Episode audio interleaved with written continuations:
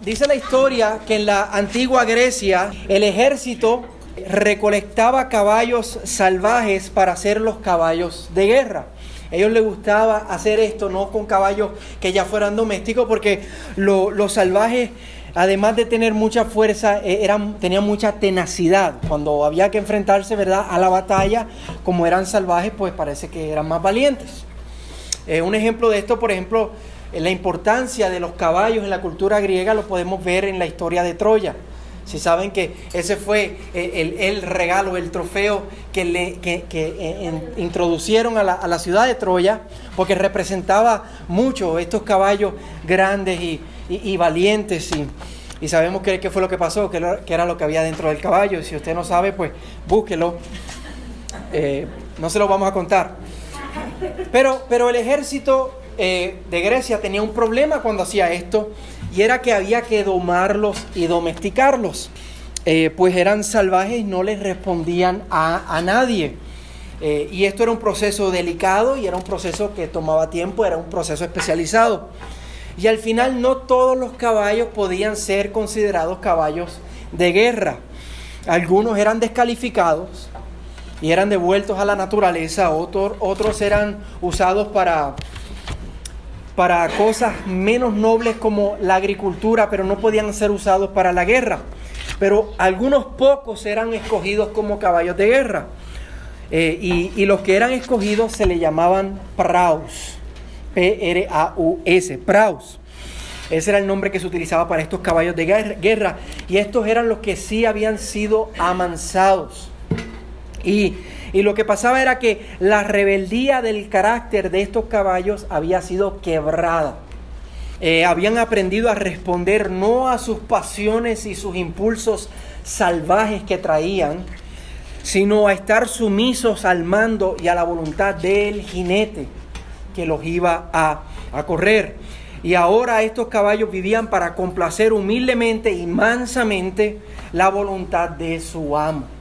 Y esta palabra praus es la misma que Jesús utiliza en este verso para la palabra manso o apacible o humilde. La palabra griega praus era un término militar que usaban para destacar a estos, a estos caballos. Y, pudiéramos, podemos, eh, que traigo este, este, esta historia, ¿verdad? Esta ilustración, porque nos ayuda a poder entender mejor qué es lo que Jesús quiere decir por, por mansos, esa cualidad que el Señor dice que es bienaventurada y que Él espera de cada uno de nosotros. Y quiero que le pongamos atención a estas preciosas palabras del Señor para, para ver qué es lo que el Señor espera de nosotros. ¿Qué es esto? Este, eh, esto de, esta mansedumbre, esta, esto de ser humilde y apacible que el Señor espera de nosotros. Y ya vemos, este es el cuarto mensaje que hemos comenzado en la serie del Sermón del Monte. saben que Jesús subió al monte, empezó a hablar con las multitudes, los discípulos están sentados allí con él y primero les, dio, les dijo, bienaventurados los pobres en espíritu, pues de ellos es el reino de los cielos y habíamos visto que estos bienaventurados, los pobres en espíritu, significa aquellos que han reconocido que están en bancarrota espiritualmente. Nosotros como creyentes tenemos que reconocer que no podemos traerle al Señor Nada, no hay nada en nosotros que podamos traer al Señor para que Él, para ganar su favor, para que Él nos muestre gracia. En lo segundo que vimos fue bienaventurados los que lloran la semana pasada. Eh, significando que cuando tú te das cuenta que tú estás en bancarrota espiritualmente, lo único que puedes hacer es llorar, llorar por tu pecado, eso te lleva a arrepentirte. Y Jesús continúa hablando de estas características que, que constituyen un verdadero cristiano, el verdadero cristianismo, la vida en el reino de los cielos. Y lo que pasa, hermanos, cuando nosotros nos damos cuenta de que somos pobres espiritualmente y lloramos por eso, nos dolemos por eso, la respuesta natural es rendir nuestra vida a nuestro Señor. La respuesta natural es rendirnos sin reservas, sin condiciones a este Señor, a este bondadoso Salvador. La respuesta natural es como estos caballos griegos, que nuestra rebeldía y nuestros impulsos sean quebrados, que nos volvamos mansos, que nos rindamos al Señor. Y muchas veces pensamos en estas palabras, bienaventurados los mansos, y, Y pensamos que es, significa que nos dejemos hacer cualquier cosa, lo que, lo que otros nos quieran hacer, dejar, los que nos hagan eso. Y por eso, eh, eh, cuando vemos este verso, escuchamos muchos decir la, la frase manso, pero no, no menso, ¿verdad? Pero como ya hemos empezado a ver, esto no es exactamente lo que el Señor quiere decir. No significa déjate hacer lo que cualquiera quiera hacer contigo. Significa, significa déjate hacer lo que el Señor quiera hacer contigo. Y, y no podemos desconfiar del Señor porque el Señor es bueno. Podemos definir mansos como poder bajo control. El poder en nuestra vida bajo control. O, o la mezcla perfecta entre fuerza, pero esa fuerza reservada, reservada para alguien. Mucho poder, mucho impulso en nuestra vida, pero dominado al control del Señor. Y es que todos tenemos pasiones, todos tenemos impulsos, todos tenemos deseos, todos tenemos ganas en nuestras vidas de, hacer algo. Todos respondemos de diferentes maneras. Por ejemplo, si yo tengo ganas de comerme algo, ¿qué yo voy a hacer? Me lo voy a comer. Si alguien me atrae, la voy a seducir. Si alguien me, maltrata, me voy a defender. Si algo me gusta, me lo voy a comprar. Si algo no me parece, lo voy a echar a un lado y voy, eh, voy a, a, escoger mis opiniones, las que a mí me parezcan. Si estoy pasando un día difícil, me voy a enojar, me voy a molestar y voy a, y voy a responder. Todos tenemos esos impulsos. Somos como esos caballos salvajes. Y todo eso es así porque respondemos, cada uno de nosotros respondemos a la voluntad de alguien.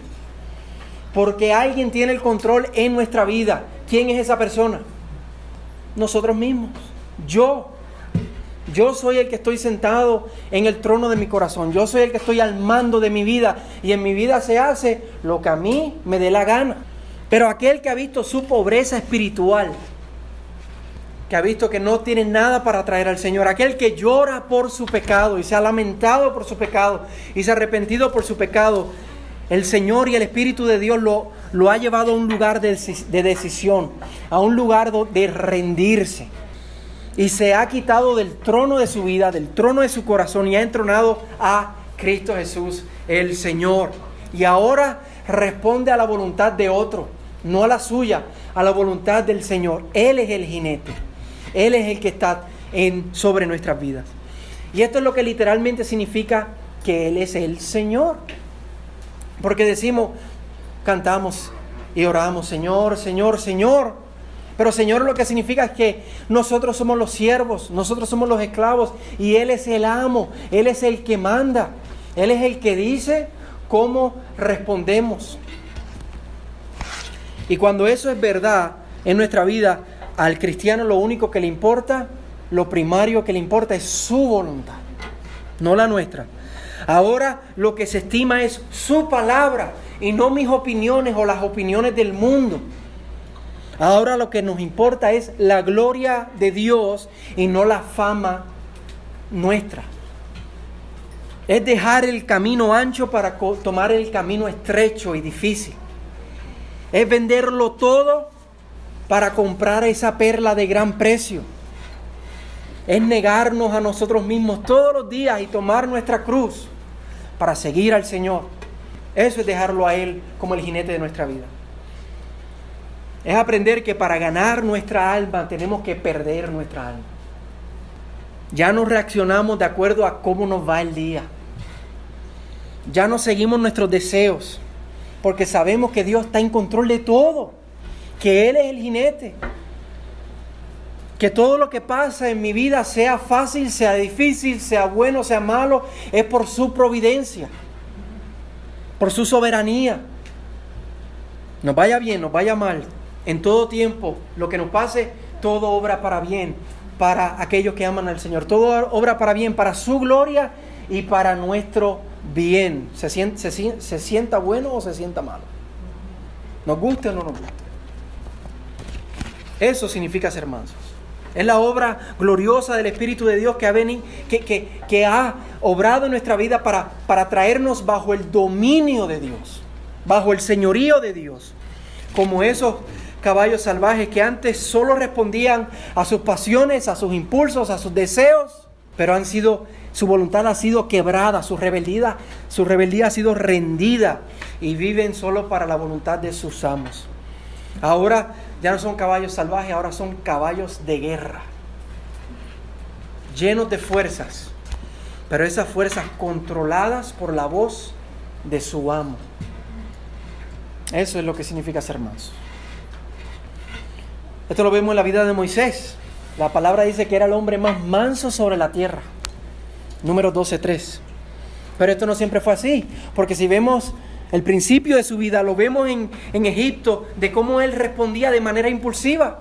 Cuando él defendió a uno de los hebreos, miró hacia el lado, no vio a nadie, ¿qué hizo? Mató al egipcio. Respondió de acuerdo a sus impulsos.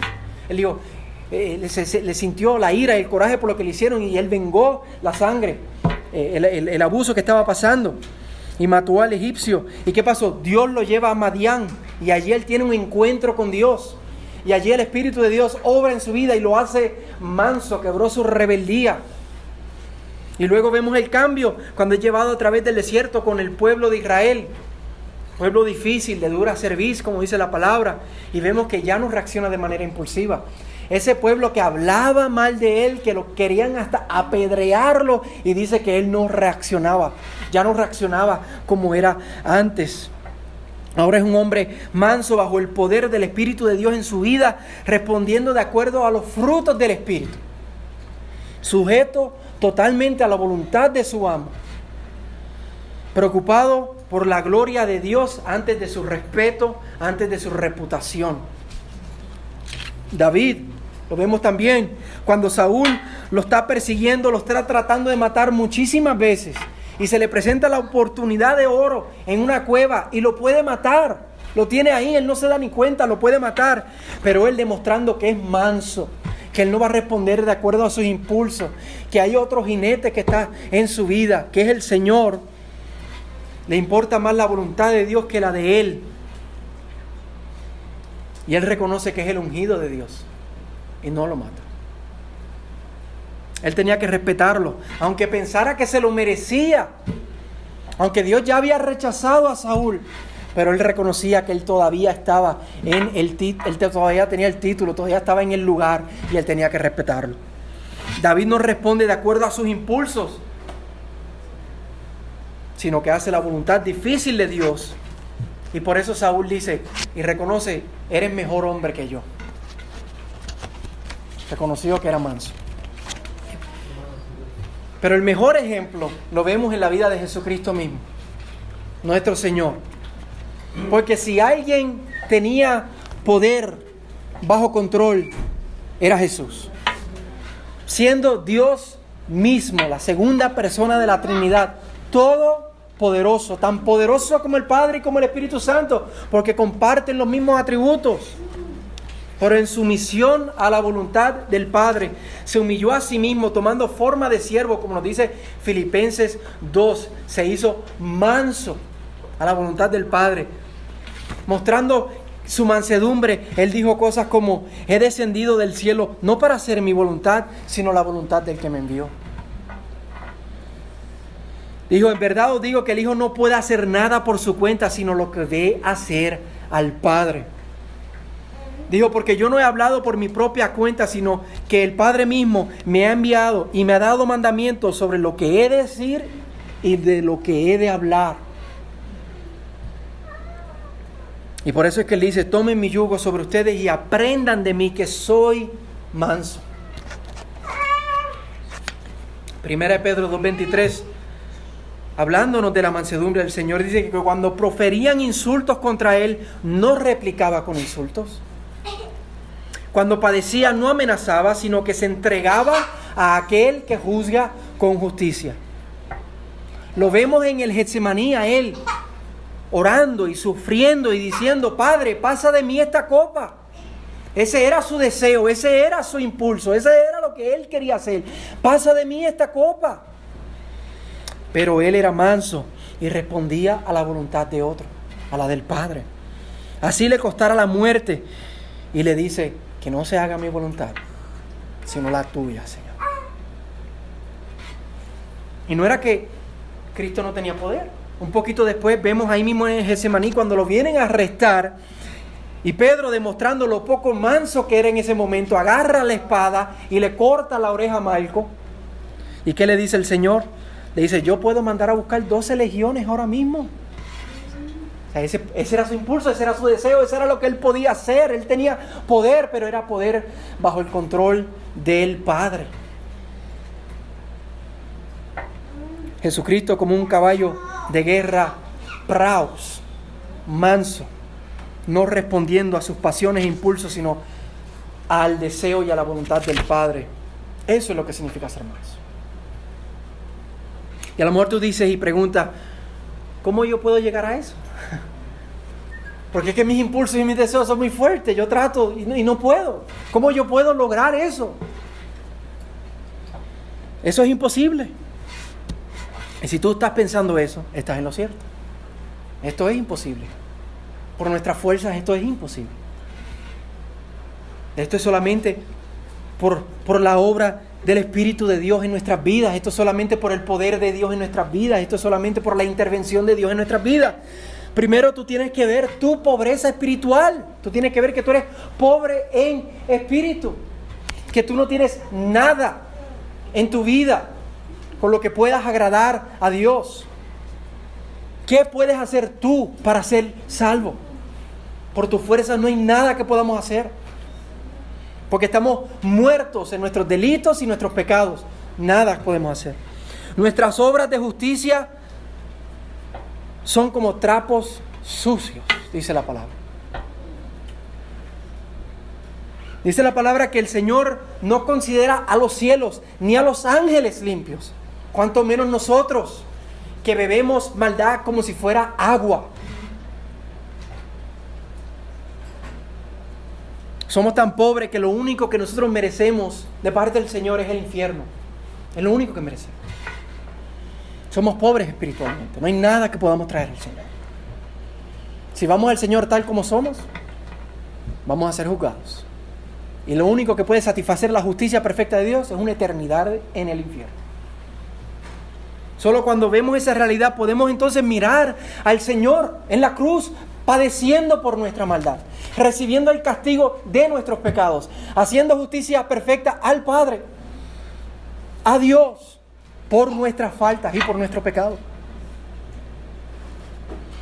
Eso nos va a llevar a, a, llorar, a llorar por nuestro pecado, por la abundancia de nuestro pecado. Y no tan solo la abundancia, sino la asquerosidad de nuestro pecado. Tan grave es nuestro pecado que el Hijo de Dios tuvo que morir en nuestro lugar. Así de grave es nuestro pecado, así de serio es nuestro pecado. Tenemos que ver el pecado en nuestra vida, en la vida de otros. Tenemos que ver los estragos del pecado en el mundo. Como lo vimos ayer y como lo vimos esta mañana en El Paso y en Ohio. Esos son los estragos del pecado en el mundo. Pero nosotros también somos culpables. No podemos, mira, aquel es un pecador. Nosotros somos igualmente de culpables y de pecadores. Y eso nos tiene que doler, nos tiene que afectar, nos tiene que llevar a llorar, nos tiene que guiar al arrepentimiento, nos tiene que guiar a decir, hijo de David, ten misericordia de mí. Que no hay nada que podamos hacer. Es solo de esa manera que podemos hacernos mansos. Por el poder de Dios por la misericordia y la gracia de Dios, viniendo a nuestra vida, visitando nuestra vida. Entonces en ese momento nuestro corazón de piedra es cambiado por un corazón de carne. En ese momento pasamos de muerte a vida, en ese momento nacemos de nuevo, dice la palabra. Y en ese momento nuestra única respuesta, así como cuando un bebé nace, lo primero que hace es llorar. Cuando nosotros nacemos de nuevo, nuestra primera respuesta va a ser rendir nuestra vida al Señor, al jinete, al amo. Vamos a ver cuán precioso Él es, vamos a ver cuán digno Él es, vamos a ver que nuestra vida no puede tener otro uso glorioso como ese y vamos a entregar nuestra vida. Vamos a querer perder nuestra vida para ganarla. Vamos a querer arrojar nuestras vidas a los pies del Señor. Como Isaías, vas a clamar, heme aquí, envíame a mí, haz con mi vida lo que tú quieras, Señor. Como Samuel vas a decir, habla que tu siervo escucha. Como Pablo vas a decir en Gálatas 2.20, con Cristo estoy juntamente crucificado y ya no soy yo el que vive, sino que Cristo vive en mí y la vida que ahora vivo, la vivo por la fe en el Hijo de Dios, el cual me amó y se entregó a sí mismo por mí. Es lo único para lo que sirve mi vida. Entonces cada día te vas a levantar con deseos de seguir a Jesús, de obedecer al jinete, de negarte a ti mismo y tomar tu cruz, no importa lo que cueste, no importa lo que duela, no importa dónde te envíe, tomar tu cruz por difícil que sea. ¿Vas a querer caminar el camino angosto? ¿Vas a querer venderlo todo para comprar la perla preciosa? ¿Vas a ser manso? ¿Vas a ser praus? ¿Vas a ser un caballo de guerra para el Señor? Solo así podemos rendir nuestra vida verdaderamente y totalmente al Señor.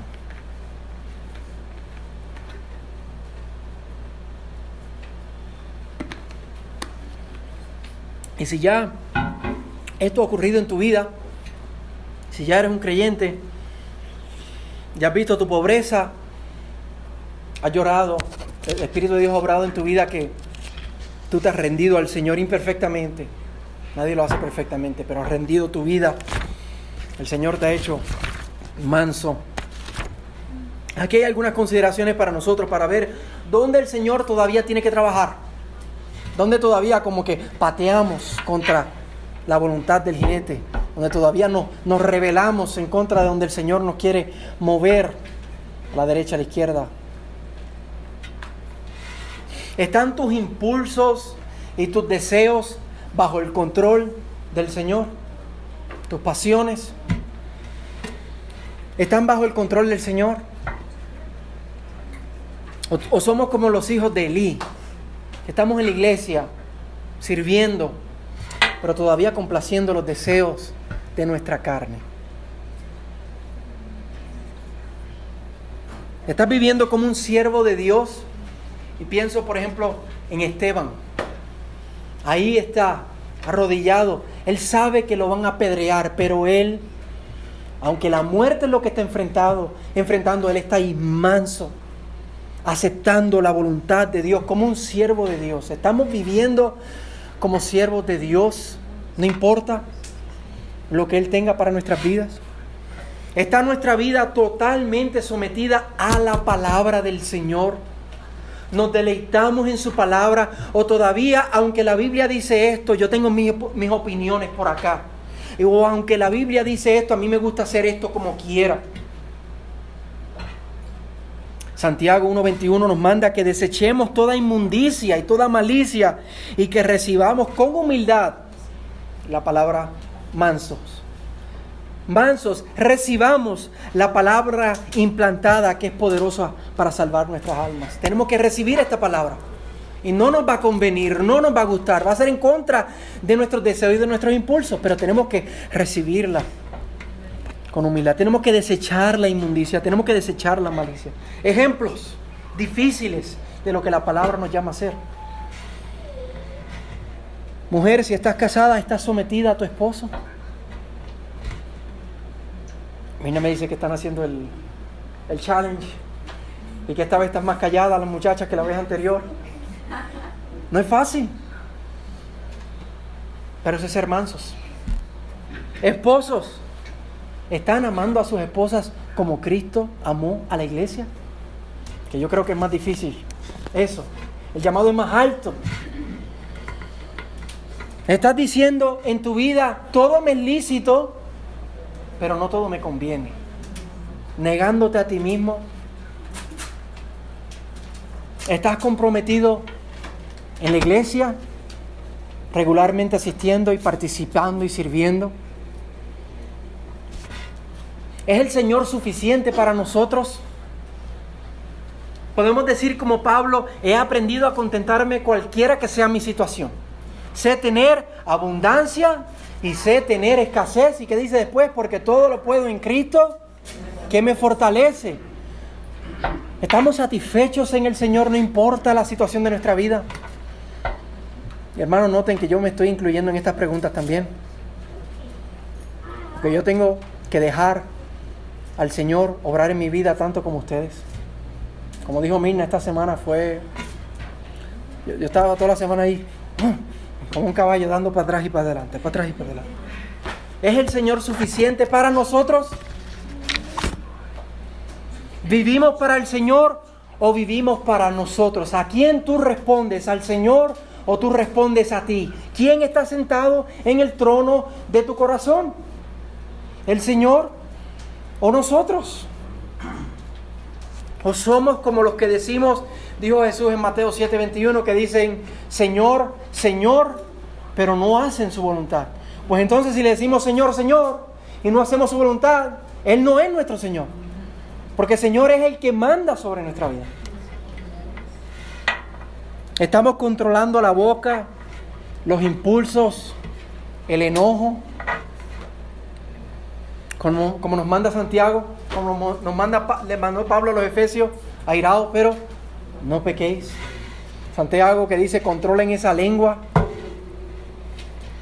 Estamos más preocupados por protegernos a nosotros mismos cuando algo nos pasa, cuando alguien nos dice algo, que confiar en la protección del Señor. Porque cuando yo veo el ejemplo de David, hermano, yo he estado leyendo los salmos, eh, me, ha tocado en mi devocional leer los salmos, he estado de entre los 50 a los 60, y la mayoría de estos salmos, Pablo está, eh, David está orando por sus enemigos. Él se aguanta. ¿Y a quién le trae la queja? Él no, no, no busca venganza, él le trae la queja al Señor. Y lo vamos a ver ella mismo. En vez de él defenderse o vengarse, él va delante del Señor en oración. Y él ahí arroja toda su alma y toda su queja y todos sus deseos. ¿Cómo manejas el sufrimiento? ¿Eres paciente como José que pasó años en la cárcel sufriendo injustamente? cuando tuvo la oportunidad de oro frente a él para vengarse a sus hermanos, pero él le mostró que él, era manso. No, yo no voy a responder de acuerdo a mí, mis pasiones, mis deseos. Voy a responder de acuerdo a la voluntad del Señor. Y no se vengo de sus hermanos. O somos impacientes como, como Jonás, cuando se seca la calabacera, ¿qué hace? Pelea contra Dios. Así somos en, nuestro, en nuestra vida diaria, muchos hermanos. Nos pasa una cosita aquí, ah, incluyéndome a mí. Encontré un ejemplo que decía, somos como madera mojada que difícilmente se enciende o somos como pólvora. ¿Eres fácil en perdonar a otros? Cuando alguien te hace algo a ti, cuando alguien te dice algo a ti, cuando alguien te rebasa en la calle. Hermano, porque somos llamados a perdonar a otros, porque si Él perdonó nuestros pecados, que fueron mucho más graves que lo que cualquier persona puede hacernos a nosotros. Y lo perdonó a precio de sangre, la sangre de su Hijo, si Él hizo eso por nosotros. Nosotros, como la novia de Cristo, que somos llamados a imitar al esposo, tenemos que hacer lo mismo. O sea que el esposo de una manera y la novia totalmente diferente. No. Debemos vivir igual que Él. ¿Cómo respondes cuando pasas cosas difíciles. Puedes decir como Job, el Señor dio, el Señor quitó, bendito sea el Señor. Sabiendo que todo obra para bien en nuestra vida y para su gloria. ¿Qué tal cuando otros nos maltratan? ¿Cómo respondemos cuando otros nos maltratan? Somos como Pedro que rápido sacamos la espada para cortar la oreja o como Jesús, que aunque lo vituperaban, él no profería palabra. Esto, hermano, es ser manso. Y para ser manso se necesita mucho, mucho poder sobrenatural de parte del Espíritu de Dios. El mismo poder que creó los cielos y la tierra y los universos, ese es el poder necesario para lograr que este caballo se rinda al Señor. Y por eso tenemos que depender y clamar y arrepentirnos y buscar y pedir y fallar y volver a arrepentirnos y decir, Señor, doblégame, soy tuyo, no soy mío. Pero no tenemos otra, no podemos hacer otra cosa porque si no hacemos eso, no somos creyentes. Si no hacemos eso, podemos decir, Señor, Señor, todo el día. Pero los frutos de nuestra vida muestran que no somos creyentes y tenemos que volver al paso uno y examinar nuestra pobreza espiritual y al paso dos, llorar y esperar a que el Señor nos dé vida y se trepe en nuestro trono para comenzar a ser el Señor. Somos llamados de ser caballos salvajes a caballos de guerra, praos, que solo respondamos a la voluntad de el jinete que es nuestro Señor. ¿Y qué nos espera a los que vivimos de acuerdo a esta verdad? Dice el resto del verso, bienaventurados los mansos, pues ellos heredarán la tierra. Esta es la hermosa ironía, que cuando tú vives como manso, tú piensas que el mundo te va a pasar por encima, el mundo se va a aprovechar de ti, no vas a ganar nada. Por eso es que nos defendemos, por eso es que los deseos y por eso es que los impulsos. Pero no es así, hermanos. Vuelvan al Salmo 37, vamos a leerlo ahora que hemos visto esto. Dice, no te irrites a causa de los malhechores, no tengas envidia de los que practican la iniquidad porque como la hierba pronto se secarán y se marchitarán como la hierba verde. Hermano, puede ser que usted dice, yo no, yo no tengo nada. Y si yo soy manso, no voy a alcanzar nada. Y mira, mira la gente que no sirve al Señor, cuánto tiene.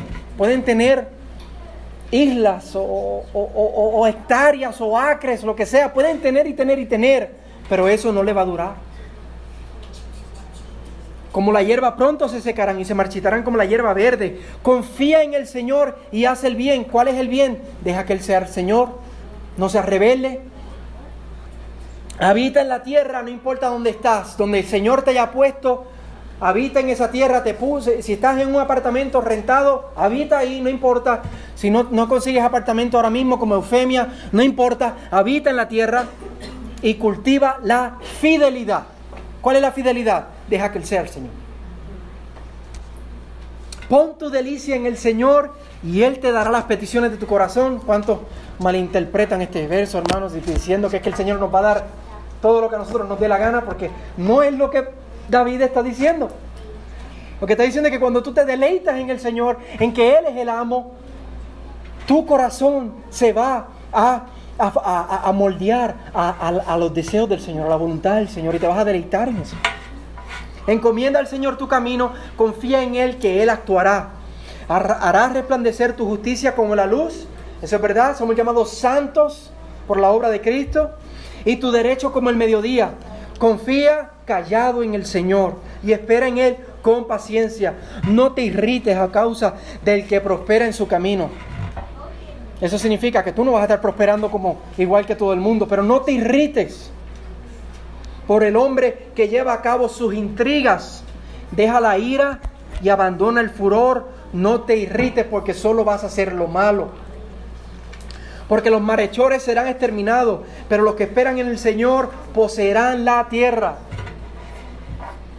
Un poco más y no existirá el impío. Buscarás con cuidado su lugar, pero él no estará allí. ¿Dónde va a estar? en el castigo eterno. Pero los humildes poseerán la tierra y se deleitarán en abundante prosperidad. Pablo, hablando de esta ironía, hermano, porque es una ironía que tú siendo mansos vas a poseerlo todo. Y hablando del duro, difícil, lo difícil y lo duro que es ser mansos, porque no es fácil, pero él dice, es difícil, es duro, pero es glorioso. Mira cómo él habla de esto en 2 Corintios 6.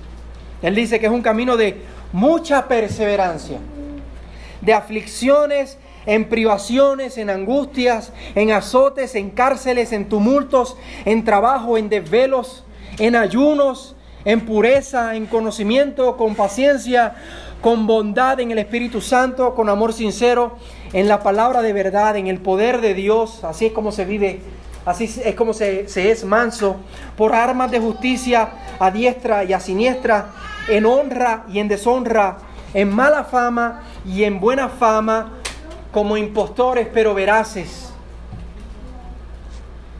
Continúa diciendo, somos tratados como desconocidos pero bien conocidos. Cuando eres manso, eres tratado como desconocido, pero delante de Dios eres bien conocido. Como moribundos, pero vivos. Los huesos secos no somos nosotros, son ellos. Como castigados, el mundo nos trata como castigados, pero no condenados a muerte. Los condenados a muerte son otros. Como entristecidos. ¿Quién se siente triste esta semana? Bienaventurados los que lloran. Como entristecidos, pero siempre gozosos, porque ellos serán consolados. Como pobres, pero enriqueciendo a muchos. Y escuchen, como no teniendo nada, aunque poseyéndolo todo. Eso somos nosotros, los mansos, los herederos de la tierra. Esto es ser mansos, hermanos. Esto es ser praus. La pregunta para nosotros es, ¿qué tipo de caballo vamos a ser nosotros? ¿Vamos a ser simplemente caballos salvajes que venimos al taller, pero van a ser devueltos a la naturaleza? ¿O vamos a ser caballos salvajes que por la gracia de Dios fueron hechos caballos de guerra? Bienaventurados los mansos, pues ellos heredarán la tierra. Amén. Vamos a orar.